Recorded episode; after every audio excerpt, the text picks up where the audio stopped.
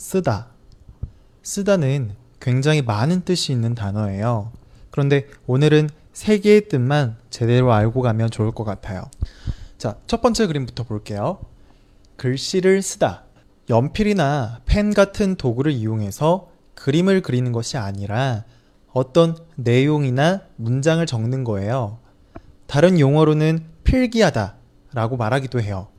글씨를 쓰다, 필기하다. 둘 다 같은 표현이라는 거 기억하세요. 자, 두 번째는 모자를 쓰다예요. 모자뿐만 아니라 머리 위에 올리는 것을 모두 쓰다라고 표현해요. 세 번째는 약이 쓰다. 음, 좋은 약일수록 맛은 쓰다고 하죠. 어, 표정을 보니까 정말 맛이 없었나 봐요. 네, 쓰다는 사실 이 세 가지 말고도 굉장히 여러 개가 더 있긴 한데 우리가 이번에 잘 기억하고 많이 활용될 표현은 딱 두 번째 거. 모자를 쓰다 할 때 쓰다를 잘 기억하면 좋을 것 같아요. 음, 덮어 쓰다, 뒤집어 쓰다. 모두 어떻게 보면 그냥 모자를 쓰다라는 그런 의미의 쓰다예요. 자, 제가 한 가지 팁을 드릴게요. 이렇게 두 개 이상의 단어들이 붙어 있는데 잘 모르는 단어다. 잘 모르겠어요. 처음 보는 단어인 것 같아요.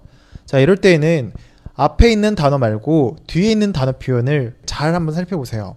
뒤에 있는 단어 표현이 그 두 개의 단어가 합쳐진 것 중에서 좀 더 중요한 단어인 거예요. 자, 예를 들면 덮어 쓰다, 뒤집어 쓰다라는 이 단어는 사실 쓰다와 쓰다가 합쳐지고 또 뒤집다와 쓰다가 합쳐진 말인데 뭐 덮어 쓰다, 뒤집어 쓰다라는 말을 처음 겪었다고 생각을 해봐요. 자, 이러, 이러면 다른 거 생각하지 말고 뒤에 있는 쓰다만 생각하라는 거예요.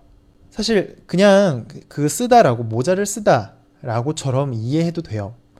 근데 이렇게 이해해도 큰 의미로 봤을 때는 그렇게 뭐 틀리거나 잘못되거나 한 건 아니에요. 근데 물론 세세하게 상세하게 들어가면 틀릴 수도 있어요. 하지만 큰 의미로 봤을 때는 대부분 이게 통하니까요. 자, 모르는 단어가 앞으로 나왔다고 해도 겁먹지 말고 살펴보면 좋을 것 같아요. 네.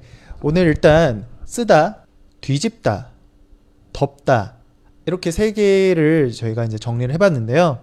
그 다음에 이어서 뒤덮다, 덮어 쓰다, 뒤집어 쓰다 이 세 개에 대해서 알아보는 것 해보도록 할게요.